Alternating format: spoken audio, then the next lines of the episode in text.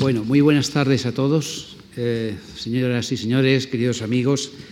Esta es la última charla de este breve ciclo en que hemos evocado el nacimiento de la novela europea en la Edad Media.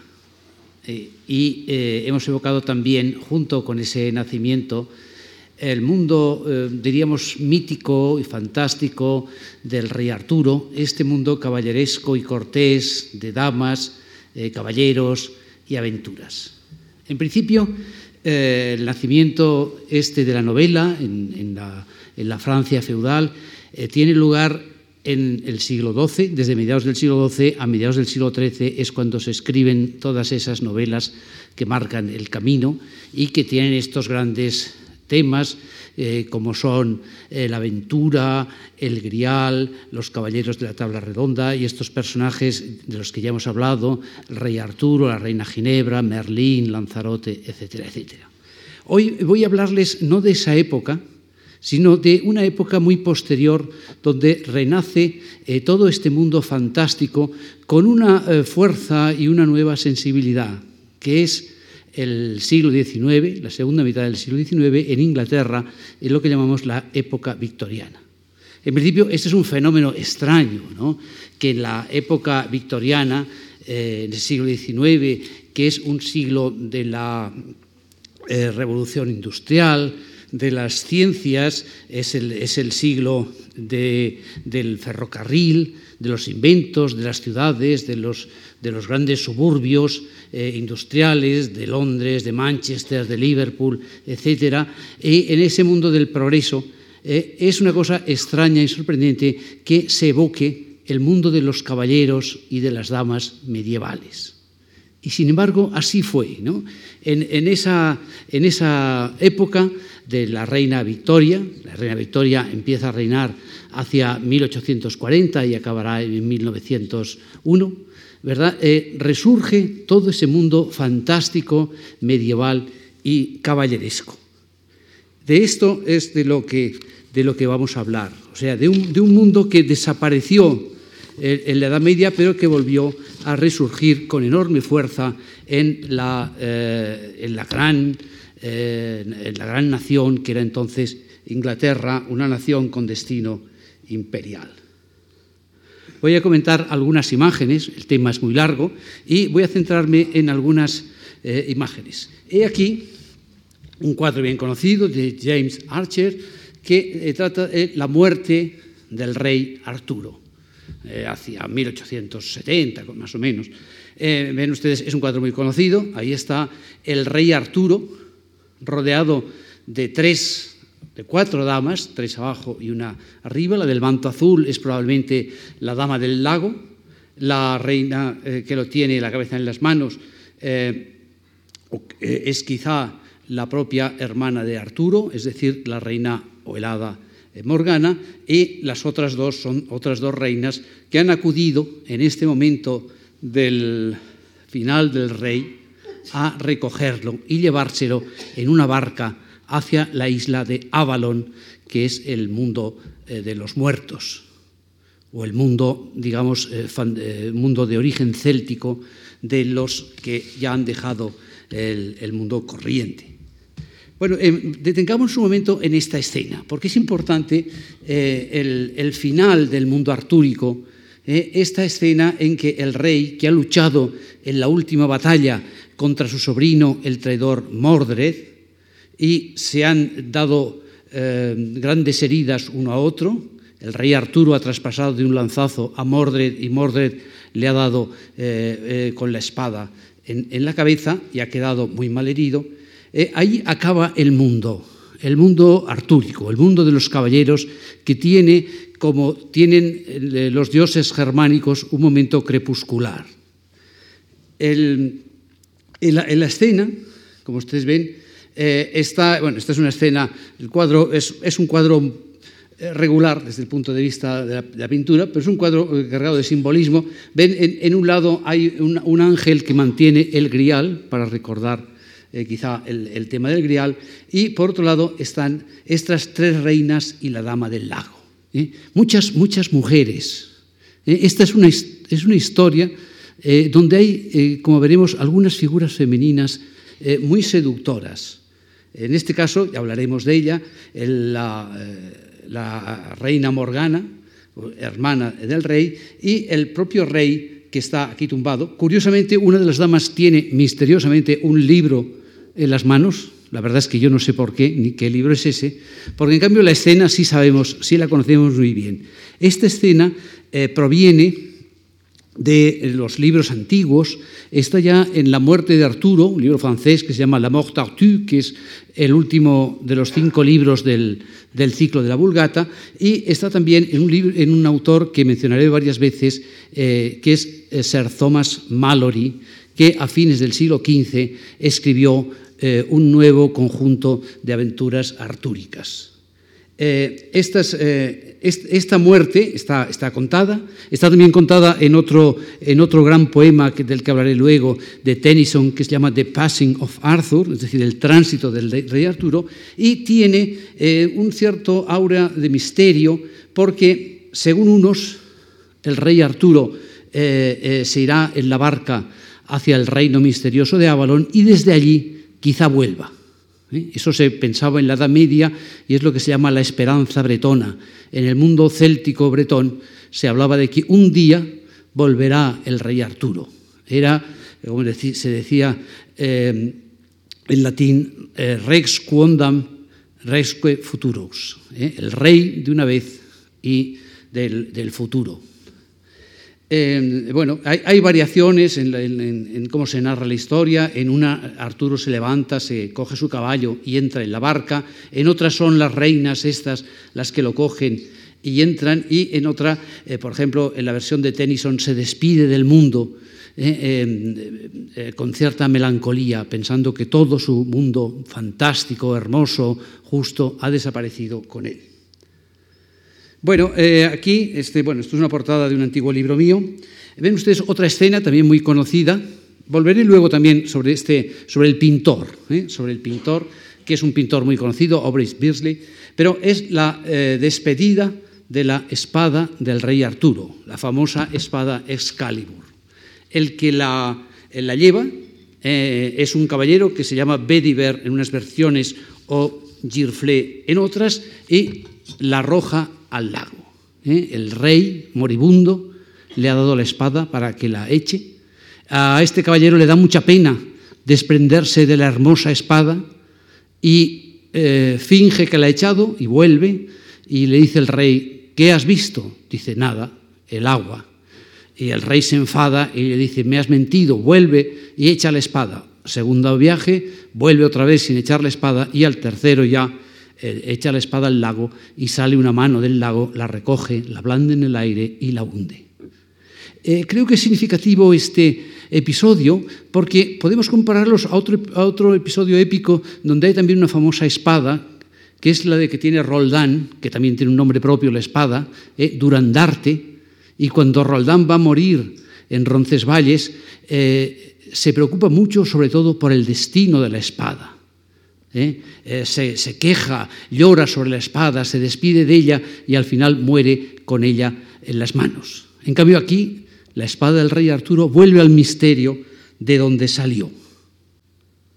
Bueno, eh, como vamos a hablar de la resurrección de estos temas, he de decir que este, este libro, que, se, que como ustedes ven dice que es el nacimiento, la vida y los actos del rey Arturo y sus nobles caballeros de la tabla redonda, etcétera, etcétera, que tiene también eh, la muerte de Arturo con este nombre, Le Morte d'Arthur.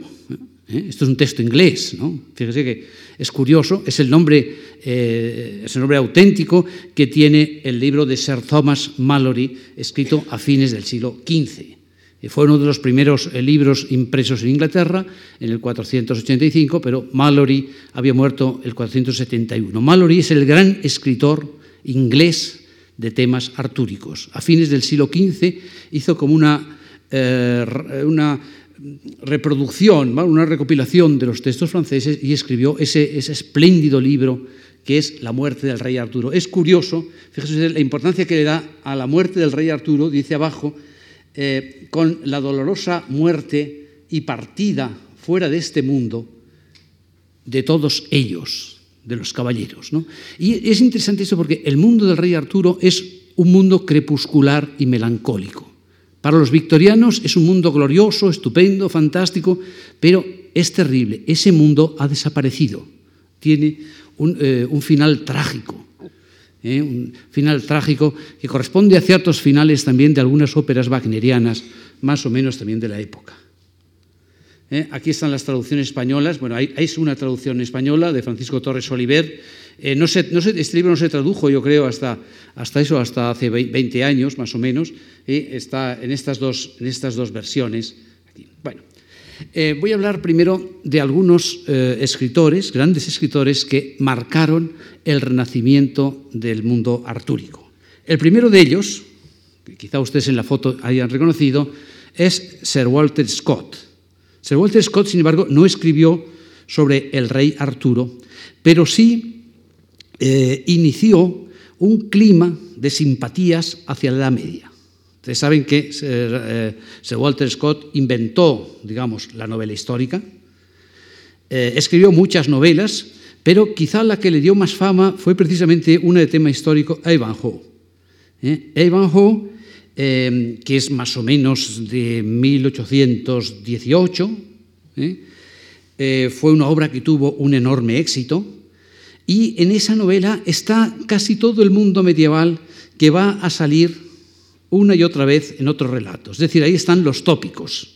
Digamos, están los castillos, el bosque, el rey que vuelve, eh, los bandidos, los sajones opuestos a los normandos, hay un torneo, una judía enamoradiza, el judío rico, el, traidor, eh, en fin, ahí están todos los grandes temas que suscitan un enorme interés por la Edad Media.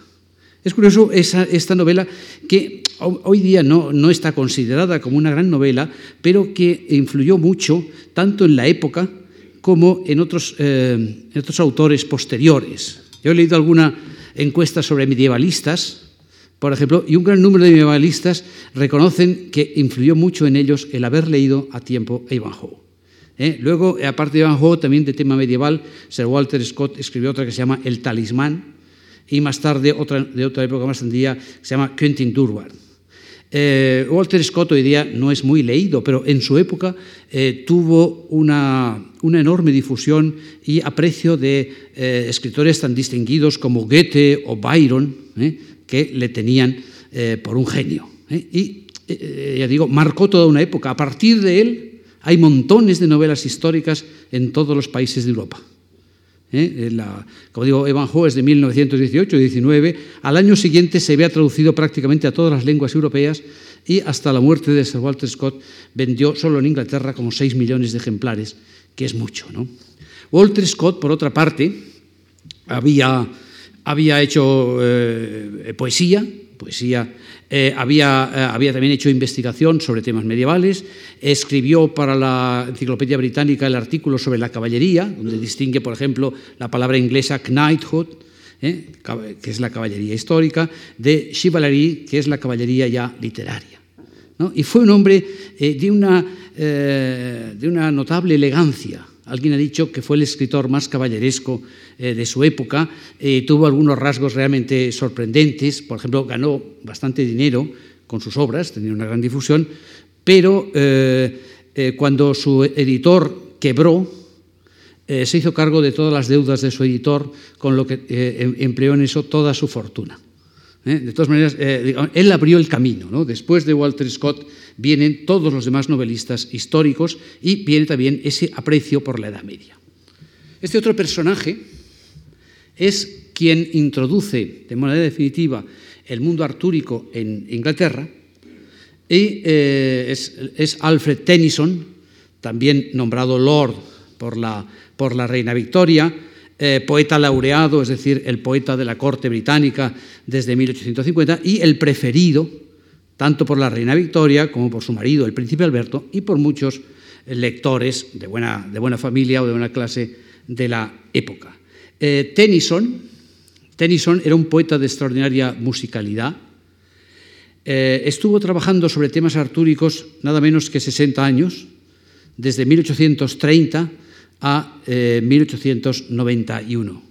Fue el gran redescubridor de Mallory y el mundo artúrico. Su obra está recogida, era una serie de, poemas más breves, en lo que se llaman Los idilios del rey.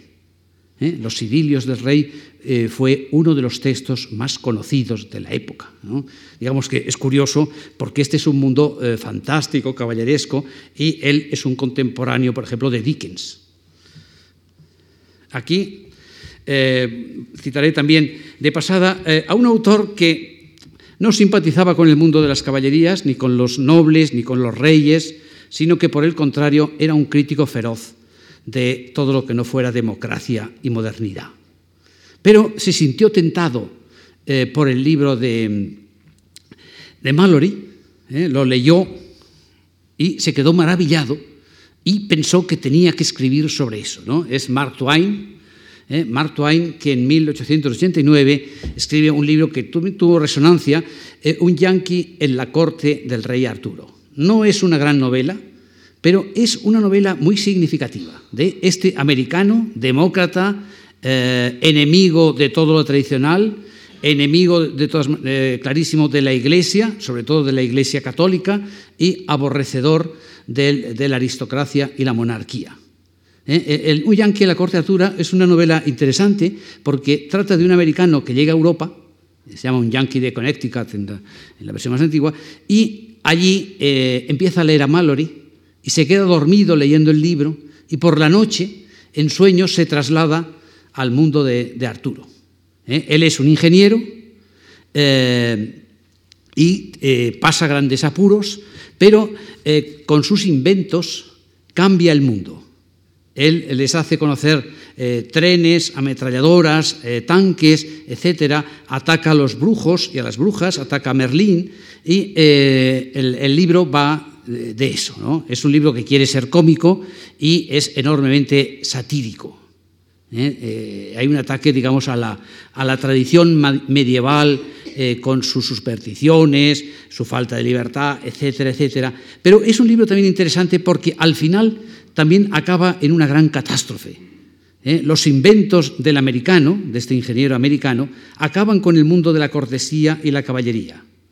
¿eh? Él ha inventado tanques, eh, metralletas, en fin, todo tipo de, armas, de armas de fuego, y al final hay una gran contienda en que todo el mundo todo ese mundo artúrico se viene abajo, pero también se viene abajo el mundo de este norteamericano, que es un materialista, que no entiende nada eh, del idealismo antiguo. De manera que es curioso que de alguna manera eh, este, este, final recuerde también el final del, mundo de, Mallory.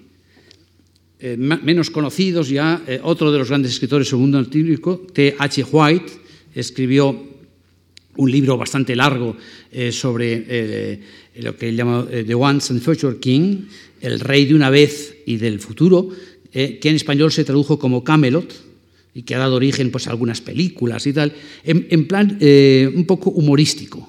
Es un gran escritor, es de, ya de 1900, 1950 más o menos, persona extraña que vivió en bosques y en islas sueltas y evoca ese mundo por su poesía. ¿eh? es, muy agradable de leer, es un gran escritor. ¿eh? que no, escribió fundamentalmente más que ese, ese, libro, bueno, y una continuación que se llama Merlín, que es lo que da lugar, por ejemplo, al, Merlín de Walt Disney. ¿eh? Interesante ese, ese, libro también sobre Merlín, el mago educador del príncipe. Y finalmente, John Steinbeck, ¿eh? el premio Nobel, gran escritor, gran escritor realista, eh, curiosamente eh, eh, muy preocupado por la cuestión social, es el autor de Los hijos de las uvas de la ira, por ejemplo, y, otras novelas muy críticas con la sociedad de su tiempo, que también se sintió cautivado por el libro de Mallory y escribió otro libro que se llama Los hechos del rey Arturo. Está también traducido al castellano hacia los años 50-60 del siglo pasado eh, y, fue un poco el libro que él más quería. ¿Eh? Él tiene algunas cartas en que cuenta cómo se enamoró de ese libro eh, sobre el rey Arturo y cómo incluso en su vida le parecía reconocer aspectos simbólicos que estaban en el libro. Por ejemplo, cuando él habla de Merlín, que se enamoró de una chica joven y esta chica joven le encantó y le dejó encerrado en una cueva de cristal. Dice en un momento Steinbeck, es que Merlín también soy yo. ¿Eh? es un libro emocionante y magníficamente escrito este de Steinbeck, que no lo acabó. ¿eh? Fue uno de los libros de sus últimos años y no lo acabó. Bueno, visto esto, que es un poco referencias literarias, ¿eh? ya visto que he llegado mucho más allá del siglo XIX, vamos a volver al siglo XIX. Abbotsford es, es el lugar donde eh, Sir Walter Scott se construyó, bueno, estaba construido, pero se arregló, una especie de castillo. Ese castillo tenía dentro eh, armaduras, espadas, eh, libros antiguos.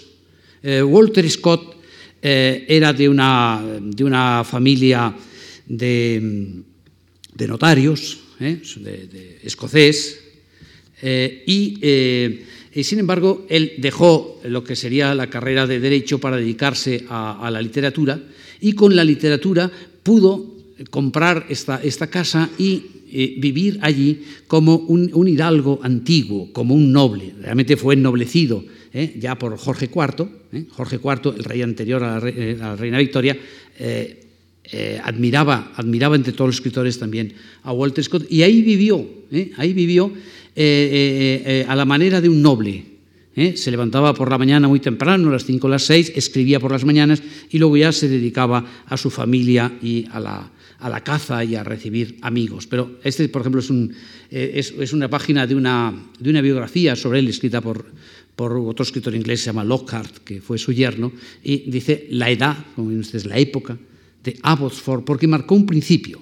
¿Eh? En esa época los grandes señores ingleses se construyen castillos a la manera medieval, adornados eh, con tapices, estatuas, armas, eh, buscan blasones. Piensen ustedes que esta es la época del, gran, del, gran, apogeo de la industria textil y las máquinas en el mundo de la reina Victoria y que muchos que son, digamos, nuevos ricos. Todos estos nuevos ricos eh, les gusta, eh, les gusta aparecer eh, como nobles, buscan antepasados, se buscan blasones, etc. Y están en esta línea que se inicia con Walter Scott. Bueno, algunos personajes de la época, que son conocidos, esta estampa es la reina Ginebra a los pies del rey Arturo, pidiéndole perdón. Es una estampa que está en uno de los idilios del rey, que se llama Ginebra. Eh, es de los más conocidos, no está en los textos antiguos así. Y como ven ustedes, el, eh, eh, rey, el rey, Arturo está perdonando a la reina Ginebra. El idilio este es un, idilio magnífico por lo que representa un poco de la sentimentalidad, de la manera de ver la sociedad de los victorianos. El, gran pecado de la reina Ginebra es su amor con Lanzarote. Una relación que tiene pocas eh, escenas de, sexo, pero es una relación de un amor profundo, eterno, pasional. ¿eh? Eh, ese amor es una de las grandes heridas del reino de Arturo. Por culpa de ese amor, Lanzarote tendrá que matar a otros caballeros y empezará a producirse la decadencia de la tabla redonda. Para el rey Arturo es, es un shock tremendo que su esposa lo haya traicionado, porque él aspiraba a construir un mundo de justicia, de lealtad, de rectitud, ¿eh? y he aquí que la reina Ginebra lo ha traicionado. bueno, el, idilio este es impresionante por lo que le dice el, rey Arturo. El rey Arturo dice, yo te perdono eh, como Dios perdona, ¿eh? pero lo que hagas con tu alma es cosa tuya. Y luego le dice que la sigue queriendo, pero no la quiere volver a ver más. ¿Eh? piensen ustedes que la época victoriana es famosa también por su moralismo. Era una, era una época de una ética eh, sexual muy estricta. ¿eh? Es famoso el moralismo de, la, de toda esta época victoriana y de alguna manera Tennyson le rinde homenaje. Aunque le rinde homenaje viendo que detrás de esa moral tan estricta puede haber pasiones y puede haber tragedia. ¿eh? Y este mundo, de, este mundo es un mundo melancólico y trágico en el fondo, a pesar de que es un mundo brillante de caballeros, de, escenas festivas, de mucho color, ¿eh? también mucho color en, la naturaleza, porque eh, era, era, muy colorista Tennyson, pero sin embargo es un mundo, digamos, amargo, con un fondo amargo. ¿no? La, reina, la reina Ginebra, aquí, como ven ustedes, en una postura totalmente humillada, Tendrá, sin embargo, sus defensores. ¿eh? Y luego les contaré que algún escritor, eh, eh, varios escritores de la época, hablan de que es mejor la pasión de la reina Ginebra que no la lealtad fría a un marido frío y recto, pero desapasionado como el rey Arturo. Em, las damas juegan un papel muy importante en todas estas historias.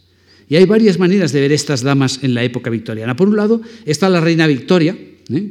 y hay otras eh, damas fieles, hay otras damas que mueren de amor, ¿verdad? Eh, simplemente sin tener ningún contacto con el amor, se, enamoran y como su pasión es imposible, se mueren.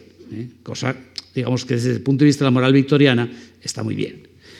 pero hay también las damas seductoras, peligrosas, como esta de aquí, que este se llama El encantamiento de Merlín, que es de uno de los perrafaelitas, eh, Burne Jones, Sir Edward Burne Jones, y esta que está aquí es, la, amada de Merlín, que es este Merlín, que, es, que está como un caballero, que se llama Vivienne o Nimue, según las versiones, y eh, que, bueno, representa a una de estas figuras, de estos rostros que conocemos muy bien en la pintura prerrafaeliza. Esta era una griega que se llamaba María Cebaco y que era realmente la amante de, este pintor. Y la conocemos porque estos pintores repiten mucho eh, los rostros de, estas amadas suyas. Ya ven ustedes la escena, ¿no? Una escena de seducción. ¿eh? Merlín aquí es muy joven, curiosamente, eh, quizá al ser mago está por encima del tiempo, pero la mayor parte de veces es viejo. ¿Eh? y se deja seducir por esta jovencita. Y eh, esta jovencita le va sacando sus secretos y cuando tiene ya sus secretos, para que Merlín eh, no se vaya, sino que quede siempre solo, lo hechiza y lo encierra en una roca de cristal. Con lo cual el reino de Arturo pierde, pierde al mago. El mago protector desaparece por culpa de esta eh, gentil hechicera. Eh, he aquí otro cuadro em, de, la, de, la, época, este es de un pintor poco conocido, pero que tiene la misma imagen, ven ustedes, se llama, este se llama La Encantadora. ¿Eh? Ven ustedes la, la, figura esta femenina, también típica de la época, esta prerrafaelita, con, esta, con esta mirada y ese personaje que es como si fuera también Merlín encantado por la hechicera. ¿Eh? Hay aquí dos o tres eh, damas eh, peligrosas, digamos, esta es una, el hada Morgana es otra, la, reina Ginebra podía ser otra. Bueno, volveremos un poco luego sobre los personajes, pero como le decía, la moda fue no solo una moda literaria, sino que fue una moda que alcanzó a todas las artes. Este es el interior de un, de un castillo en Cardiff, moderno, moderno, eh, pero ya ven ustedes la, decoración, ¿eh? la decoración de la chimenea. Eh, es un caballero que, va a la aventura, mientras que desde lo alto le despiden, le despide la dama, agitando un pañuelo o algo así, ¿no? Las otras damas también están asomadas. Eso es característico también de los cuadros medievales, ya de los antiguos. Cuando el caballero va a la guerra o a la aventura, las damas están siempre asomadas despidiéndole o esperándole de nuevo. ¿eh? Pero esto es, un, esto es eh, un palacio moderno, pero la, la, eh, decoración no puede ser más medieval. Vean ahí los, los escudos, los escudos, el, el, palacio, incluso la pintura de al lado, ¿verdad? Se percibe ahí también un, ermitaño. Este, este, es el mundo en que los victorianos gustaban de recibir a, sus huéspedes. Hay que recordar que la época victoriana es una época del apogeo también del gótico, del gótico eh, inglés. ¿eh? Vuelve el gótico porque el gran maestro de la estética victoriana, eh, Ruskin, había dicho que la época, la época medieval no era una época oscura, que la época oscura era la época moderna, que la época medieval era una época de colores, de pasiones, de brillo y de espiritualidad. ¿Eh? influyó mucho en la época, esa época donde no solo se construyen eh, grandes mansiones como si fueran castillos antiguos, sino que incluso las grandes estaciones de tren, esta es la época del ferrocarril, del ferrocarril inglés, muchas veces están construidos a modo de catedrales. ¿eh? Las, las, antiguas estaciones esas de la época victoriana muchas veces a lo que recuerdan es a las catedrales góticas. Bueno, perdón. Bueno, aquí están la reina Victoria, y el príncipe Alberto. Eh, uno o dos años después de la, de la boda, hacia 1841, eh, disfrazados para un baile. Él va disfrazado de Eduardo III, que fue el rey más caballeresco de Inglaterra, que el de la Orden de la Carretera, etc. Y ella va de la reina Filipa, eh, también con, con un traje muy de época. ¿Eh? en, ese, baile, un baile, fue famoso del año 1841, eso, la mayoría de los invitados van vestidos a la manera medieval. En fin, eh, por una parte, en, Inglaterra eh, se criticaba mucho estos gastos de la corte, pero por otra parte, para la industria textil inglesa, le venía muy bien porque hacía mucho gasto y los telares, estos ingleses que funcionaban a toda máquina, servían muy bien a todo este lujo. Aquí está otro personaje de la época, conocido. Este es el conde de Erlington, Eglinton, perdón, el conde de Eglinton que va a un torneo. Eh, este, este, torneo eh, imitaba el torneo, por ejemplo, que sale en Ivanhoe y los torneos medievales, y fue una gran fiesta hacia 1840 y tantos. ¿eh? Fue un torneo famoso. se gastó muchísimo en la preparación del torneo. Vean ustedes aquí las figuras del torneo, el torneo de Eglinton. Eh, marcó toda una época. Eh. Ven ustedes, los caballeros iban con sus armaduras, eh, con sus banderas, con sus esos, había heraldos, estaba todo dispuesto con Ivanhoe y como los torneos que ustedes habrán visto en algunas películas. Fue, fue, una gran fiesta. Hay que decir que el tiempo no ayudó. El día del torneo cayó una lluvia terrible y continua que duró más de, más de dos días.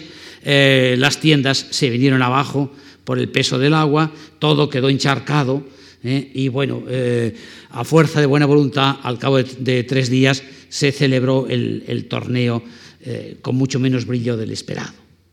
Pero es, es una, una muestra de hasta qué punto hasta qué punto el mundo, el, mundo medieval gozaba de un, de un, notable esplendor.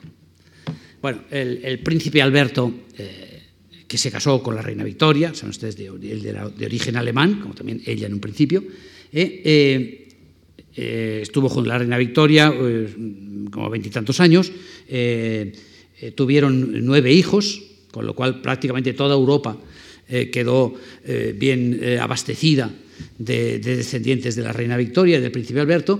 Eh, la reina Victoria lo amaba eh, con, con, adoración y, sin embargo, se murió.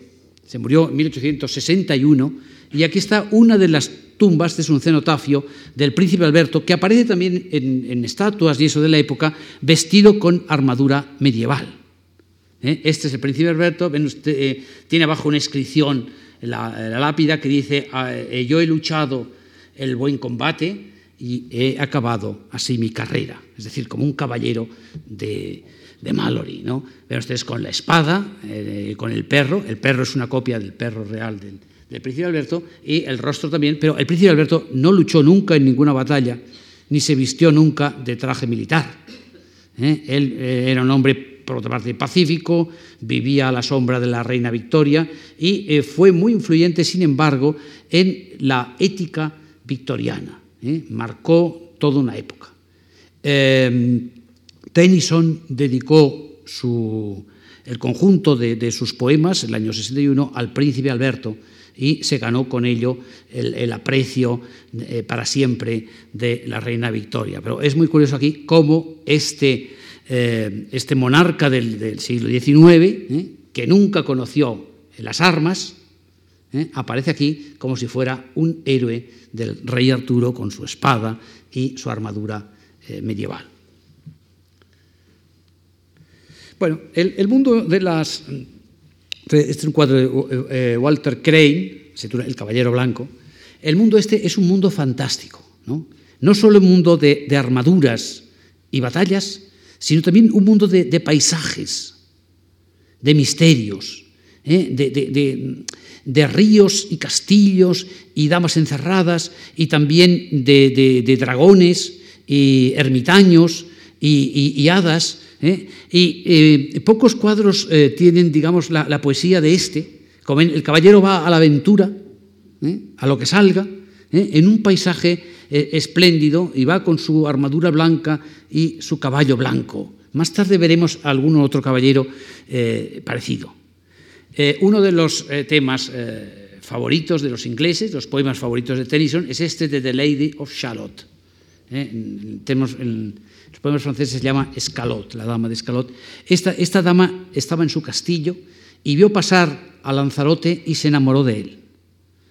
Dejó de, tejer y, aún sabiendo que no tenía esperanzas, se embarcó rumbo a Camelot desafiando su destino, que era morir si se acercaba a Camelot. Y aquí está pálida en su, en su barco, camino a la muerte por amor.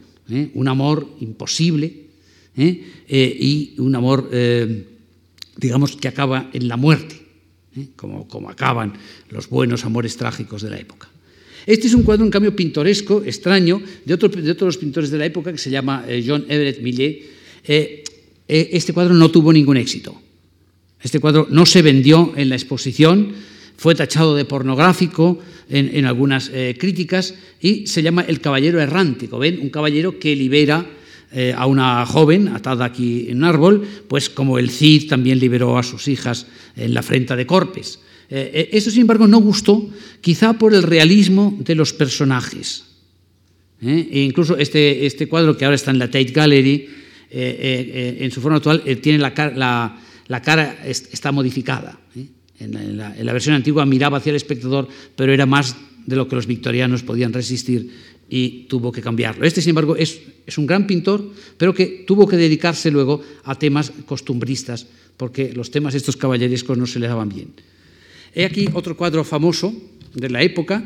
Esta es em, la Reina Ginebra, ¿eh? en su habitación. Este es un cuadro muy conocido, ¿eh? 1850, de William Morris.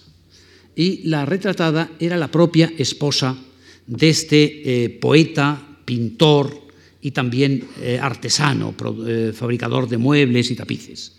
William Morris es uno de los más importantes rafaelitas Y aquí está ella. Ven ustedes que tiene un libro ahí, en su habitación, hay quien piensa que ese libro es eh, La defensa de Ginebra, que escribió William Morris.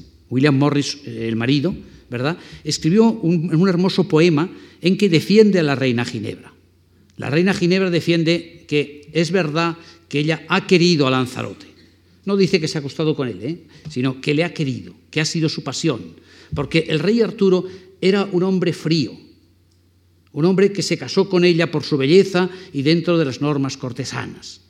Pero eh, dice en algún sitio, por una, por una palabra voy a condenar mi vida a la esterilidad y al vacío. ¿eh? Y entonces se enamoró de Lanzarote, que la quería, que era de carne y hueso, ¿eh? que era apasionado, etc. Y esa defensa de Ginebra entra mucho dentro de la perspectiva que van a tener estos eh, pintores y escritores, los llamados pre-rafaelitas, de defensa del amor-pasión. Mientras que la sociedad victoriana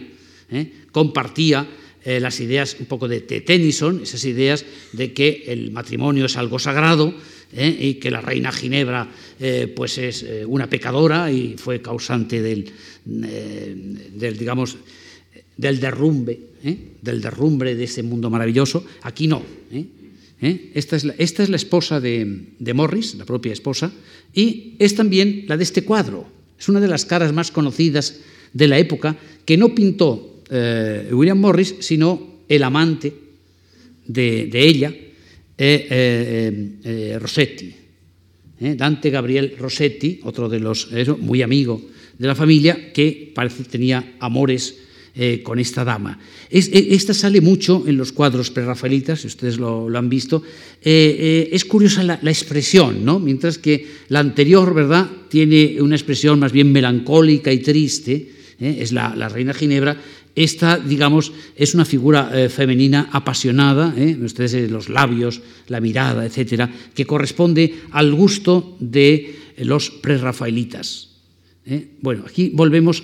ahora otro eh, otro dibujante de la época, ya tardío, eh, hacia 1890, cuando ya eh, Tennyson moría por esa época, aparece una edición de Mallory con ilustraciones de Aubrey Beardsley. Aubrey Beardsley es un dibujante muy famoso, sobre todo por la edición que se hizo de Salomé, de la obra de Salomé, de Oscar Wilde, y por sus contribuciones a una revista que se llamaba The Yellow Book, ¿eh? que era una revista de los avanzados de esa época. Aquí está esta, esta escena. Eh, eh, hizo una edición que tiene 400 dibujos suyos, muchos muy chocantes porque hay muchos desnudos.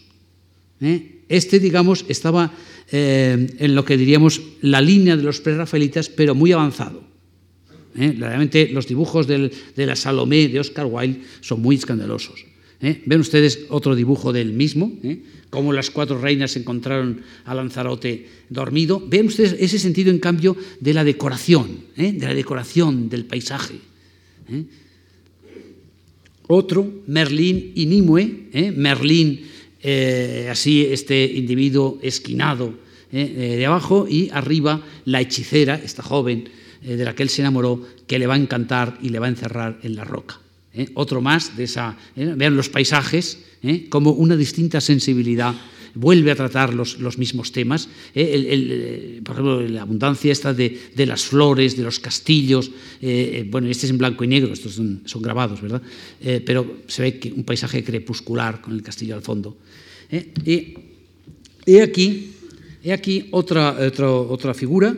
Este es de un pintor llamado Hughes, que fue también escritor, y este es Galahad.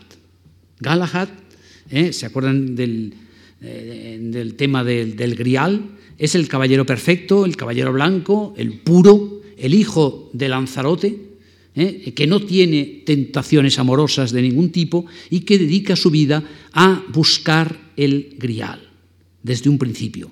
Como es el elegido, llegará hasta el grial, pero morirá cuando tenga el grial en las manos. ¿eh? porque el grial es un objeto del otro mundo. El grial es un objeto santo que guía eh, la aventura de estos eh, caballeros desaforados y un tanto lunáticos, y que solo alcanza Galaad en el, último momento. ¿No? Si ustedes se acuerdan, hay una diferencia entre el caballero blanco anterior y este. Este, este es un caballero enfebrecido, que camina ¿eh? Eh, que camina, digamos, hacia, hacia ese más allá. Hay que decir que también desde el punto de vista del mundo artúrico, eh, el, grial representa una herida a fondo. Lo que hunde el reino del rey Arturo es, por una parte, la traición de Ginebra, ¿eh? que hace que Lanzarote por ella eh, mate a otros caballeros y que luego estos se venguen y se, cree una, se crea una serie de, conflictos, y también la aparición del grial. La aparición del grial eh, fue una jugada, digamos, de ciertos religiosos, de los cistercienses, contra los caballeros. Los caballeros iban a la aventura, impulsados por el amor, pero vivían en el mundo terrenal. En cambio, el grial representa la aparición de un objeto que viene del otro mundo y que atrae a los caballeros. Salen en tropel de la corte del rey Arturo y la mayoría vuelven derrotados. ¿Eh? Se van destrozando uno tras otro en esa búsqueda a la que no van a llegar, ¿eh? porque solo puede llegar el puro. ¿eh? En este caso, el derrotado máximo es Lanzarote. Lanzarote va a buscar el grial, es el mejor de los caballeros el, más esforzado, pero tiene un defecto, que es que ha cometido un pecado mortal por su amor a la reina Ginebra. Entonces es imposible que llegue. Y ese aspecto a mí por lo menos me hace mucho más simpático a Lanzarote. Yo creo que el Lanzarote de la búsqueda del Santo Grial es el caballero más interesante. Galaad, que es el puro, el que va a llegar, el que vence siempre. Bueno, es un, es, un, ejemplo curioso, pero novelescamente no es muy interesante. De todas maneras, aquí, aquí está uno de los grabados. Y aquí están otros grabados, perdón, otras pinturas más de la época. Esto es una, es una pintura, un dibujo de Barnes Jones que llevó a cabo Morris, donde ven ustedes, es delante, delante del templo donde está el grial y están dos de los buscadores, el de, el de atrás es Perceval, eh, el, de, de, delante, que es más mayor, es Bors, que es otro, otro caballero, y aquí están eh, tres ángeles, y aquí está, esto es continuación, y aquí está Galaad delante del Grial. Bueno, en esta última etapa, eh, en esta última etapa, este y el anterior y el, el otro, asistimos a una especie de espiritualización de la caballería. Estos caballeros ya no tienen pasiones carnales, no tienen, no tienen defectos, son, son caballeros eh, demasiado ejemplares. Y esto nos recuerda que toda esta literatura eh, tuvo una gran influencia en el mundo británico de la época. ¿eh? El mundo británico de, esa época, del siglo XIX, es muy importante por la, también por la, el interés que tiene por la educación. Es la época de las que se crean en Inglaterra, que se llaman las public schools. Y se crean siempre cierto tipo ideal de jóvenes que deben ser educados eh, eh, en el deporte, es la época del desarrollo del gran deporte eh, inglés, deporte de, digamos, de caballeros, y, también, y también un poco por su, digamos, por su ética. Ser caballero significa, como decía el Arturo de Mallory, decir siempre la verdad, mantenerse fiel y honrar al rey. Y hay una gran literatura de esa para niños, para niños eh, que toman como base estas historias y de ahí estos, eh, estos caballeros un tanto espiritualizados, eh, que son buenos guerreros, eh, pero no, no, no, tienen grandes amores, eh, son más bien deportistas, eh, estos de un poco de ducha fría y ascetismo. Y a eso responde un poco este tipo, este tipo de cuadros que se reflejan mucho en la, en la vida eh, cotidiana. Es, es, una época en que es muy importante el culto de los héroes. ¿eh? Inglaterra no había tenido una mitología propia, pero encontró en, en, estos relatos sobre el rey Arturo una serie de ejemplos muy atractivos para, eh, para, para los jóvenes. ¿no? Y esta es una, es una época en que eh, son muy importantes. Vean ustedes, por ejemplo, es la época en que eh, Baden-Powell eh, eh, inventa los Boy Scouts, los grupos de los Boy Scouts que se inspiran en esta ideología suya. ¿no? En, ese, en, ese, libro dice Baden-Powell, que también, también, fue ennoblecido, Sir, Robert Baden-Powell, ven usted, usted el título, Jóvenes Caballeros del Imperio, ahí está el dragón dormido, y hay unas frases en la verja que dicen, honra a Dios y al rey, obedece la ley de los scouts, eh, haz, una obra buena eh, cada día y en las líneas eh, verticales pues hay una serie de virtudes. ¿eh? Es una vez más el eh, interés que tienen los, los victorianos por la moral, la moral de los jóvenes como también de las mujeres. Es muy curioso que cuando en, en, Westminster, el Palacio Real de Westminster, eh, se hace una, habitación para la reina Victoria, eh, la Robin Room, eh, se pintan eh, escenas de, del mundo artúrico, pero eh, con la condición de que no figure la reina Ginebra. ¿eh? La reina Ginebra queda excluida por razones de censura. En este mundo hay pocas mujeres, pero hay todos estos caballeros, deportistas, que ahora eh, van a hacer el bien, eh, el bien por el mundo, eh, como lo hacían los caballeros medievales. Y además les gustan mucho los bosques, eh, los, ya son ustedes los Boy Scouts que van de acampada. Eh. Em, dice Boden Powell, por ejemplo, dice, hay que avanzar por una región salvaje, rebosante de romance, es decir, rebosante de aire novelesco. y este Este será nuestro tema durante dos días y dos noches, la búsqueda del rey Arturo, que descanse insomne en alguna escondida cueva de la vecindad. Esto hará, espero, que su historia y su caballería les parezca real a los chicos. Y luego añade, aun si no logramos encontrar al rey Arturo y despertarlo para que reviva la caballería, podemos, sin embargo, despertar su memoria y revivir la caballería en nosotros mismos. ¿Eh? Como digo, hay muchos, hay muchos libros eh, sobre la época. Por ejemplo, hay, eh, hay algún libro, por ejemplo, un libro famoso también de la época, hay, hay muchos, es, es, una gran época de la, de la literatura inglesa, de la literatura de cuentos, de la literatura también para jóvenes, de héroes. Por ejemplo, el autor quizá más importante en la literatura esa es Charles Kingsley, que tiene un libro que se llama Los héroes y tiene libros de aventuras, hay uno que acaba de traducirse, que se titula Hacia el oeste. ¿eh? Y, em, y eh, por ejemplo, eh, uno de los libros, eso se llama Los días de la escuela de Tom Brown. Ese es un libro que también se vendió mucho en la época. Y ahí el padre de Tom Brown envía a su hijo a la escuela de rugby. Rugby junto con Eton eran las escuelas mejores, ¿eh? esas llamadas public schools, pero que no eran públicas, sino que eran para los ricos, ¿no? para la gente de la aristocracia, que no solo era la aristocracia tradicional, sino también los comerciantes enriquecidos. Y le dice el padre al niño, me importan un bledo las partículas griegas y la digamma. ¿Eh? Hay que recordar que entonces en la universidad inglesa, en Oxford y Cambridge, lo fundamental era estudiar los clásicos griegos y latinos. ¿eh? Los victorianos lo que estudiaban eh, para entrar a la universidad eran griego y latín. Y el autor más citado en la época era Homero. Digamos que también tenía sus héroes, junto al mundo dice el padre, no me importan las partículas griegas y la digamma, con tal de que vuelvas hecho un auténtico inglés, valiente, generoso, veraz y un caballero y cristiano, estará todo conseguido.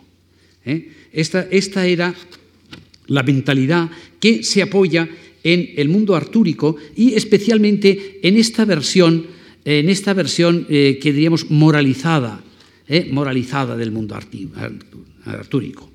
Esta es una época en que también había ejemplos heroicos de los ingleses. Por ejemplo, Tennyson es muy conocido eh, por que escribió, bueno, es muy conocido su poema sobre la carga de Balaclava. Eh, Inglaterra tuvo en esa época varias, guerras.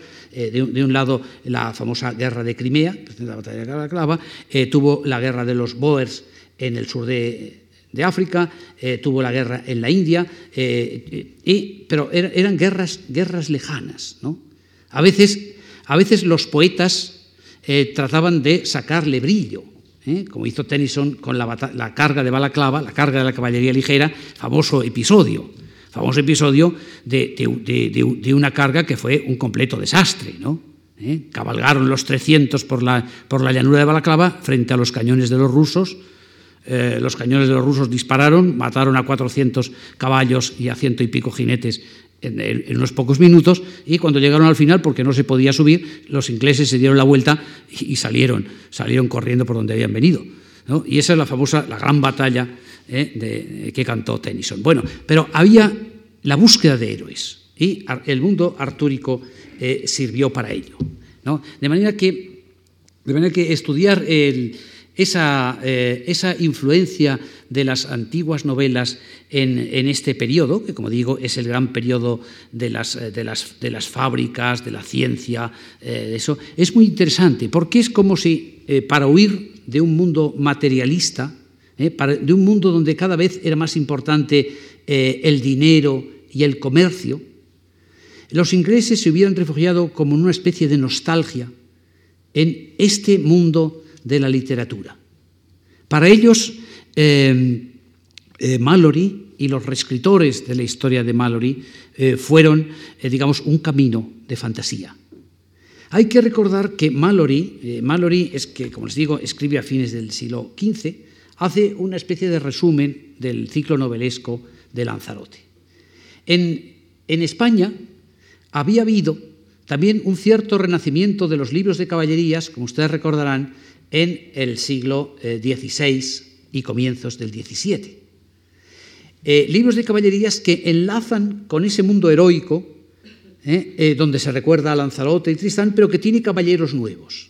Es un, es un Es un ciclo que empieza, vamos, una, una serie de libros caballerescos que empieza con el Amadís, el Amadís de Gaula, hace 1500 y poco, y también Tirante el Blanco, y luego sigue eh, durante un siglo, en el siglo XVI, se siguieron escribiendo libros de caballerías. Hubo más de 80 y más de 200 ediciones de libros de caballerías. Y ya recuerdan ustedes que Don Quijote, eh, eh, Alonso Quijano, se volvió loco en una época muy tardía por esas lecturas. Esas lecturas las hubo en España en el siglo XVI y XVII. Luego ya, después del Quijote, prácticamente se dejaron de leer esos libros. La diferencia frente a los libros ingleses es que la mitología de los libros ingleses era muy consistente.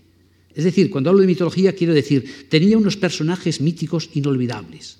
El rey Arturo, la reina Ginebra, Merlín, el hada Morgana, el Lanzarote, Perceval, eh, etc. ¿no? Era, era un mundo de personajes consistentes. Y el estilo de Mallory es un estilo magnífico. Yo comprendo que incluso a gente que no, que no tenía una gran simpatía por el mundo medieval, como era eh, Mark Twain o el mismo Steinbeck, eh, ese, mundo les fascinara, eh, porque es un mundo fascinante. Pocas veces se han unido, digamos, la ética y la estética de una manera tan clara. Hay que decir, sin embargo, que también ese culto de los héroes tuvo un trágico final. bueno, como les decía, Tennyson, el gran el gran creador de toda esa poesía artúrica en el XIX, murió antes de final de siglo y la, reina Victoria en 1901.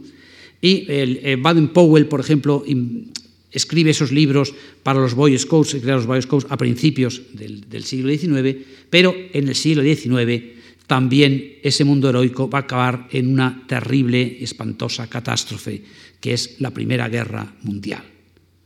¿eh? Eh, una primera guerra emprendida eh, con un pretexto muy, muy dudoso y que sin embargo va a causar una enorme mortandad.